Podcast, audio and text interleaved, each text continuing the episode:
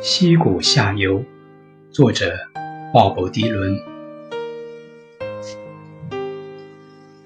Your breeze is sweet. Your eyes are like two jewels in the sky. Your back is straight. Your hair is smooth on the pillow where you lie. But I don't sense affection, no gratitude or love. Your loyalty is not to me, but to the stars above. One more cup of coffee for the road. One more cup of coffee before I go to the valley below. Your daddy is an outlaw and a wanderer by trade.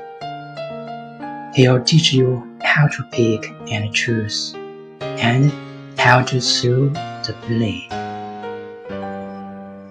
He oversees his kingdom, so no stranger does intrude his voice. It trembles and it calls out. For another plate of food, one more cup of coffee for the road. One more cup of coffee before I go to the valley below. Your sister sees the future, like your mama and yourself. You will never learn to read or write. There's no books upon your shelf, and your pleasure knows no limits.